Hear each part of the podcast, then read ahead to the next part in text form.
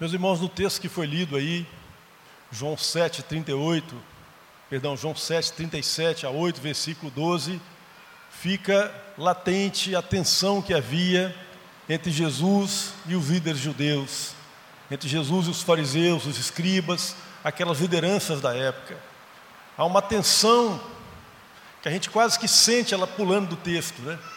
E na consumação desse texto aparece uma mulher que é colocada numa situação de grande vexame ali, no meio daquela multidão, tentando assim criar alguma situação embaraçosa para Jesus. Havia de fato grande tensão no ar naquela situação envolvida ali. Meus queridos, para podermos entender a razão dessa hostilidade que a liderança dos judeus tinha para com Jesus, nós temos que voltar lá no capítulo 5 de João coisa que a gente não vai fazer agora, mas depois vocês poderiam fazer nas suas casas. Porque lá no capítulo 5 de João, o evangelista vai dizer que João, que Jesus subiu a Jerusalém por, por ocasião de uma grande festa dos judeus. Ele não disse qual festa era, mas era uma festa importante. E Jesus então compareceu em Jerusalém, e o primeiro ato que Jesus fez ao chegar em Jerusalém foi curar aquele paralítico lá no tanque de Betesda, né? aquele homem que estava há 38 anos ali aguardando uma oportunidade, Jesus curou aquele homem, ele saiu então carregando a sua cama, a sua maca, só que aquilo era num dia de sábado. E aquilo foi um problema sério, porque os fariseus implicaram com aquele homem carregando aquela cama num dia de sábado e foram descobrir que aquele homem tinha sido curado por Jesus num dia de sábado, coisa que também não podia ser feita. E os fariseus então foram atrás de Jesus e contestaram Jesus querendo saber que ousadia era aquela, em nome de quem que ele falava, quem tinha permitido ele fazer aquele tipo de coisa.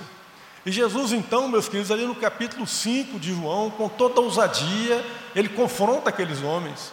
Ele diz que ele fazia as obras do Pai, que ele fazia aquilo que Deus mandava ele fazer.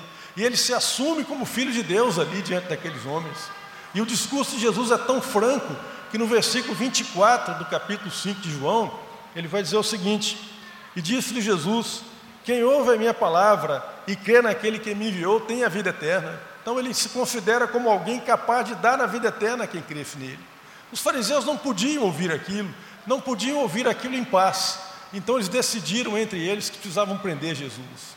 Só que prender um homem como Jesus, os milagres que ele fazia, a autoridade que ele tinha, o jeito peculiar com que ele falava, com que ele cativava os seus ouvintes, não era uma tarefa fácil. Enquanto eles tramavam a situação oportuna para prender Jesus, Jesus escapuliu deles e foi para Galiléia. Os comentaristas do Novo Testamento dizem que Jesus ficou cerca de um ano na Galiléia sem pisar de novo em Jerusalém.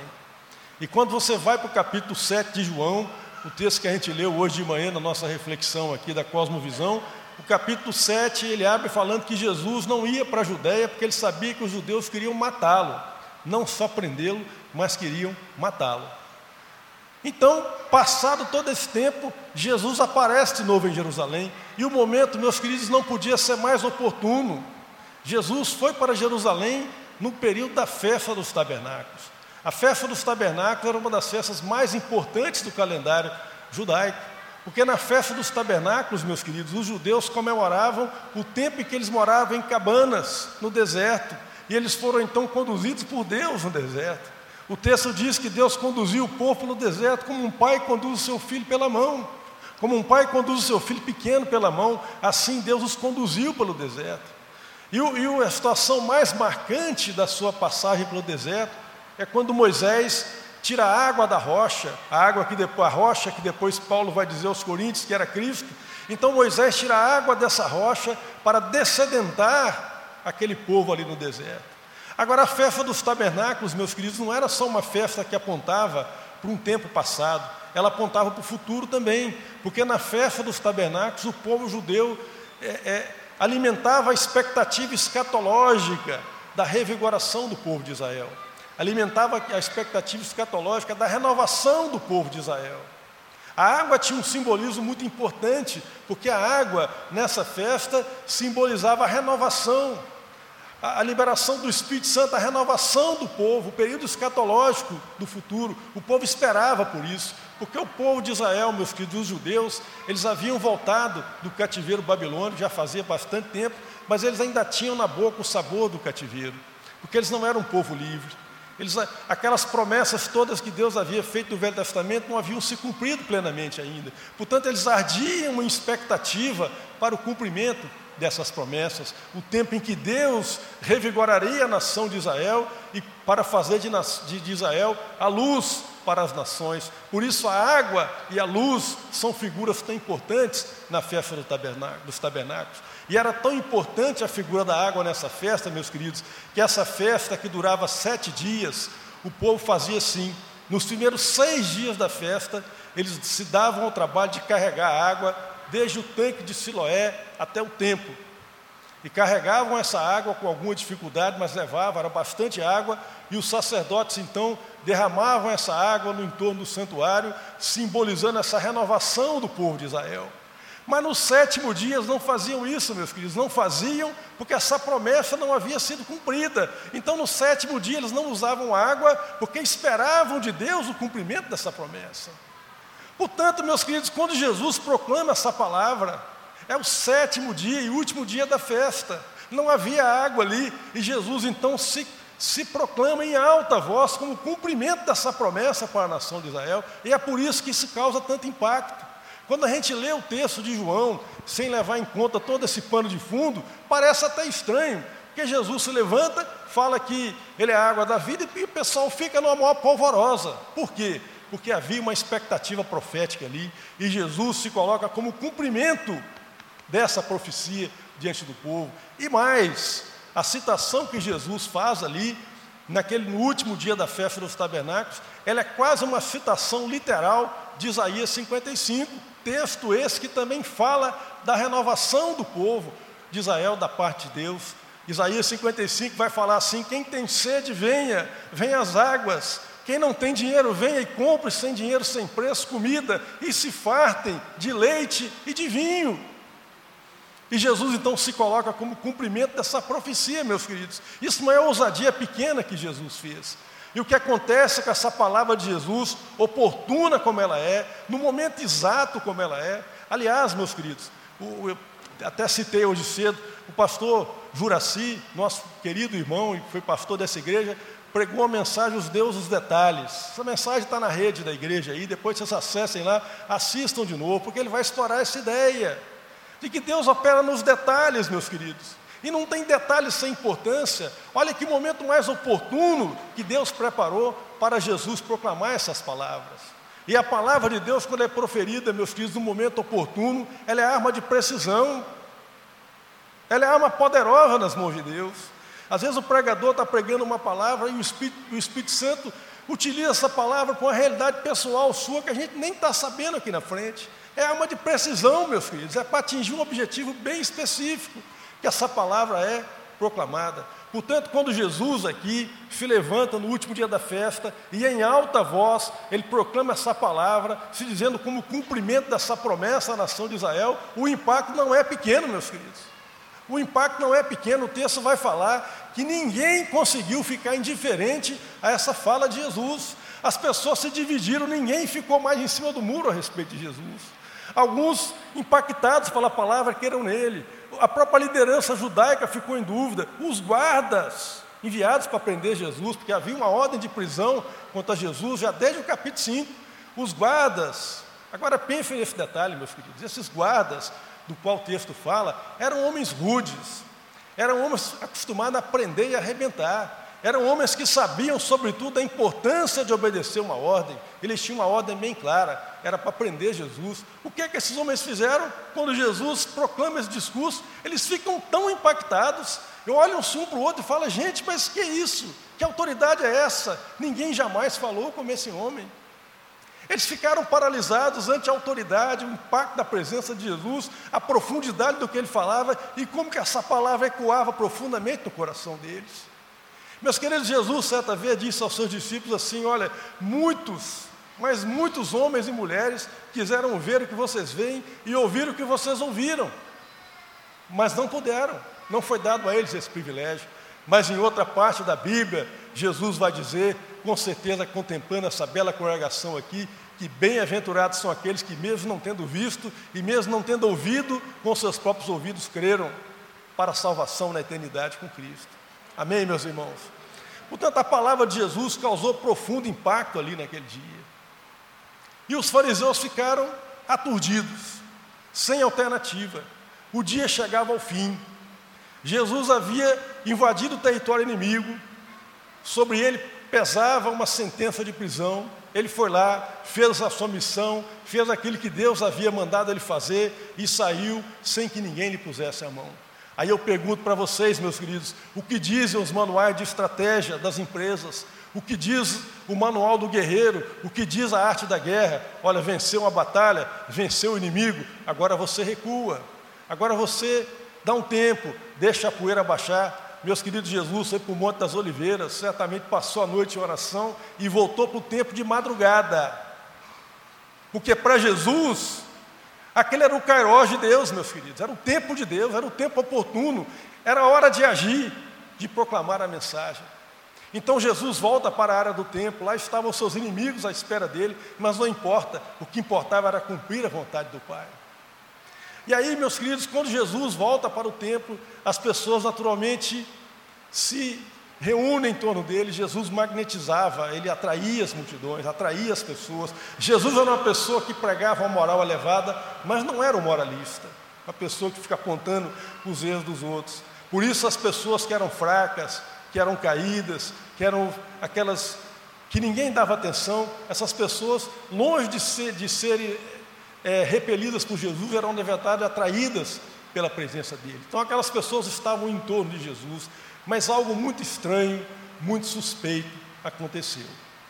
Aqueles líderes religiosos, homens de alta reputação, conseguiram pegar uma mulher em ato de adultério no meio da noite e trouxeram para colocar Jesus à prova.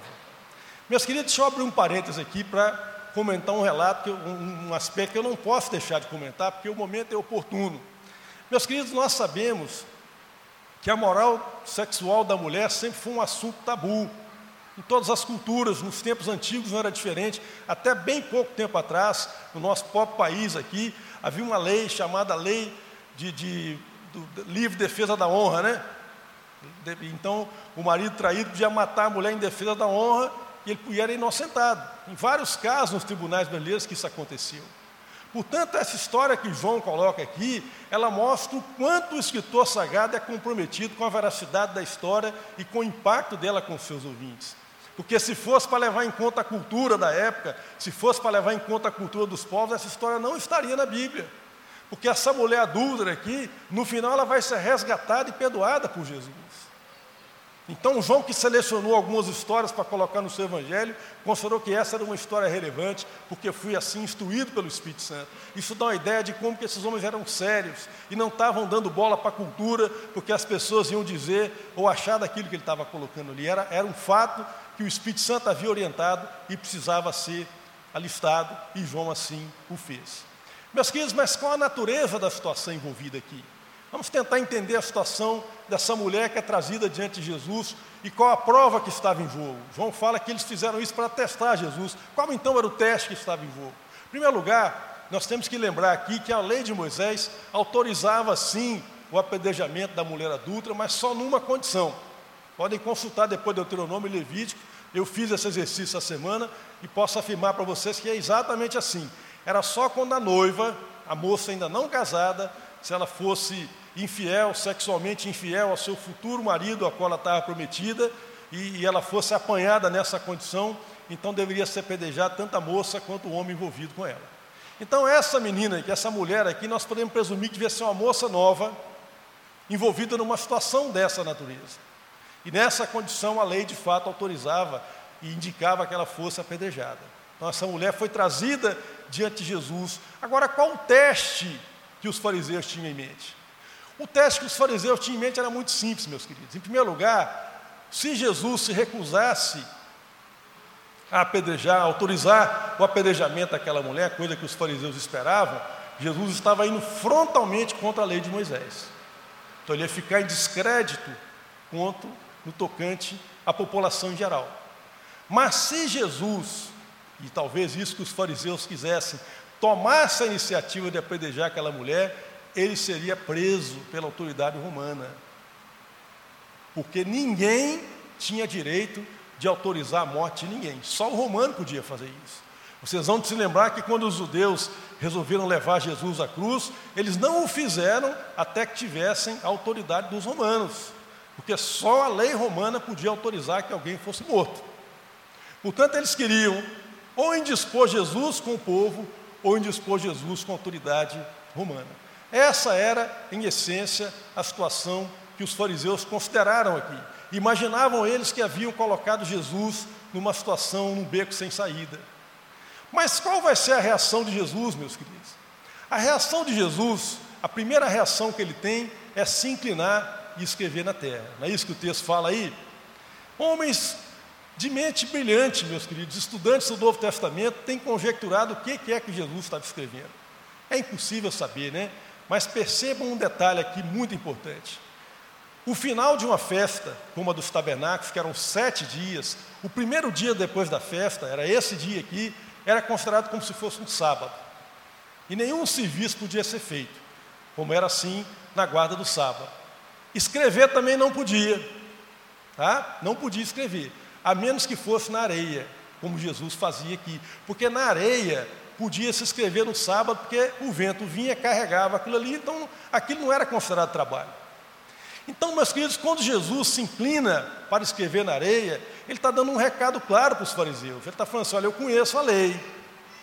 Vocês não brinquem comigo que eu conheço essa lei melhor do que vocês pensam. E mais, quando Jesus se inclina sobre a terra para escrever, o texto diz que os fariseus são obrigados a insistir com Jesus. E quando eles insistem com Jesus e perguntam uma vez mais e uma vez mais o que fazer, o que está acontecendo aqui? Jesus está tomando as eras da situação, meus queridos. Que coisa impressionante é Jesus. É um mestre de sabedoria divina, meus queridos, mesmo contra a parede, mesmo numa situação em que seus inimigos acham que ele não tem alternativa, ele lidera a situação, ele conduz o tempo. Ele é que diz quando a coisa vai acontecer, e ele é que diz qual vai ser a próxima ação. Ao fazer essa pausa e ao colocar a situação sob suspense, Jesus traz tudo sob o seu controle traz tudo sob sua mão. É Ele que toma conta do tempo, Ele que rege a situação. E eu começo, eu imagino que aqueles fariseus começaram a perceber que eles não estavam mexendo com uma pessoa qualquer. Era alguém que conhecia profundamente a lei e alguém que sabia lidar com situações como aquela. E aquelas pessoas também começaram a ficar impactadas com a autoridade de Jesus, com a calma de Jesus, com a serenidade de Jesus, com a maestria dele para lidar com uma situação de tanta tensão e de tanto estresse. E eles começaram a ser tocados na sua consciência, porque o oriental, meus queridos, um detalhe que talvez nem todos saibam, o povo oriental, ele não é tão dirigido pela questão de certo e errado como o ocidental é, mas o oriental muitas vezes é dirigido por questões de vergonha e de honra, aquilo que traz vergonha e aquilo que traz honra. Então, quando alguém faz uma coisa errada, a família chega para o filho e fala: Você devia ser envergonhado do que você fez.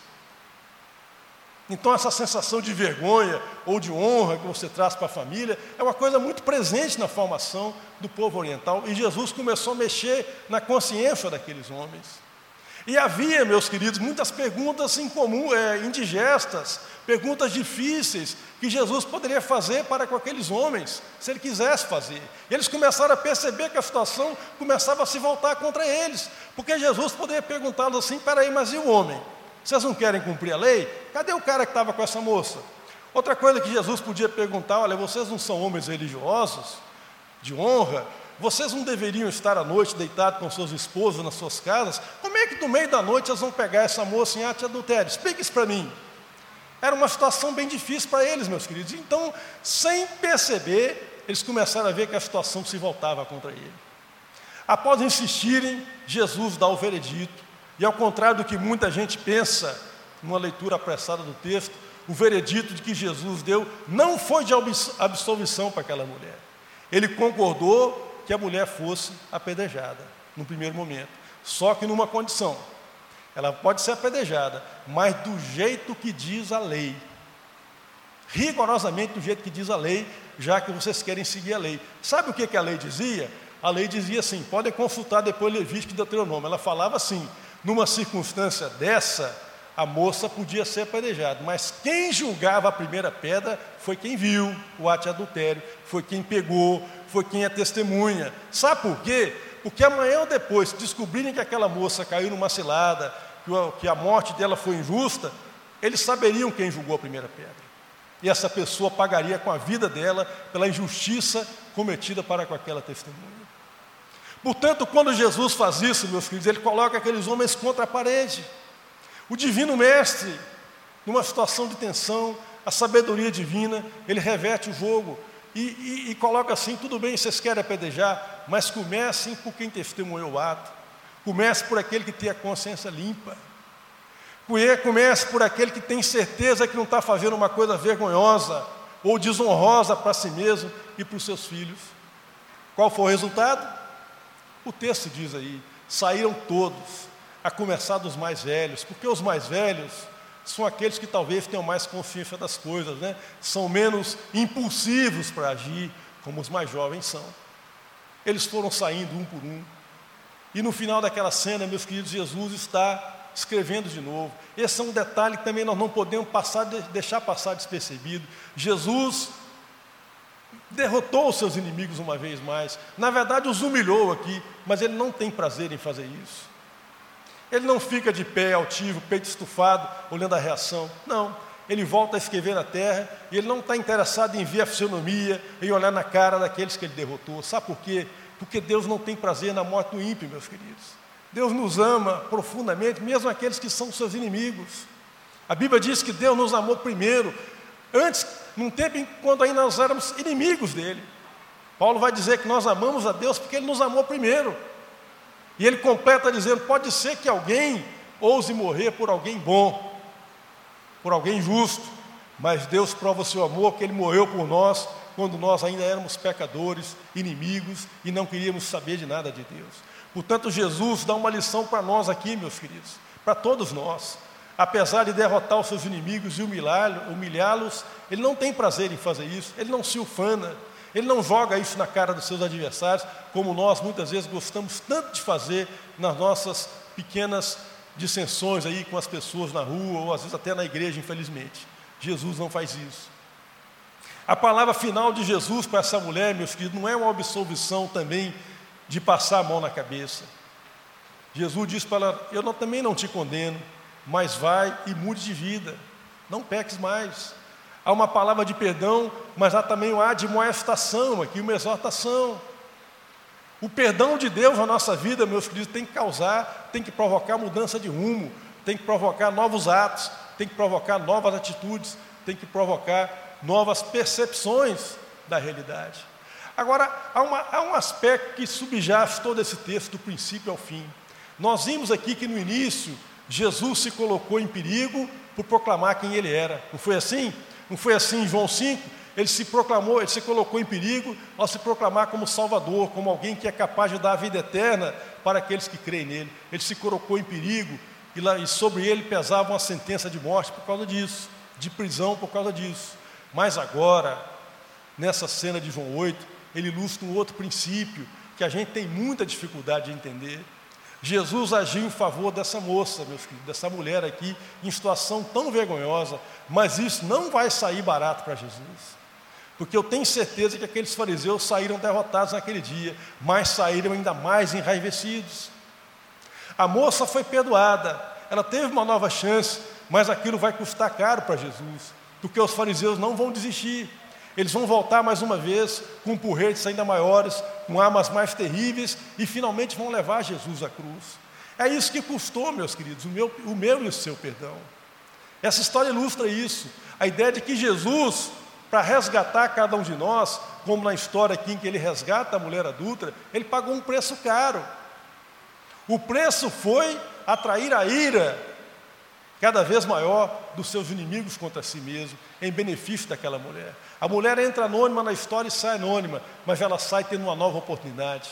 Ela sai perdoada do seu passado e com uma nova perspectiva de futuro. Mas isso teve um preço para Jesus. E, e, a, e, a, e, a, narrativa da redenção que nós trazemos é essa: que a, a libertação do nosso pecado, a nossa justificação diante de Deus, ela custou o sacrifício de Jesus, dele se identificar conosco e atrair sobre ele, né, atrair sobre ele a justiça de Deus que pesava, que exigia a nossa punição. O Novo Testamento trata isso de muitas maneiras, dizendo que Jesus é o nosso Cordeiro Pascal. O apóstolo Paulo vai falar isso, 1 Coríntios 5. Jesus é o nosso Cordeiro Pascal, a oferta perfeita. O Novo Testamento vai tratar disso também em Romanos 3, 29, quando Paulo vai dizer que Deus é justo e justificador em Cristo. Ele é justo por não mudar o seu padrão de justiça e é justificador porque assumiu a nossa culpa no nosso lugar. Esse texto de João 8 ilustra isso de maneira dramática, numa, numa situação encenada aqui diante daquelas pessoas, mostrando que Jesus resgatou sim aquela mulher, mas pagou um preço muito caro por isso. Meus queridos, essa é a mensagem do Evangelho. A mensagem do Evangelho essa história colocada aqui, nós podemos olhar para essa mulher, uma mulher estigmatizada, uma mulher que, quando foi trazida ali, despertou olhares é, talvez curiosos, olhares furiosos, impropérios, xingamentos, mas ela não é menos digna do que eu e você. Todos nós somos pecadores, diz a palavra, e carecemos da glória de Deus, e carecemos desse Cristo que nos justifica diante de Deus e que leva sobre si as nossas dores e as nossas culpas.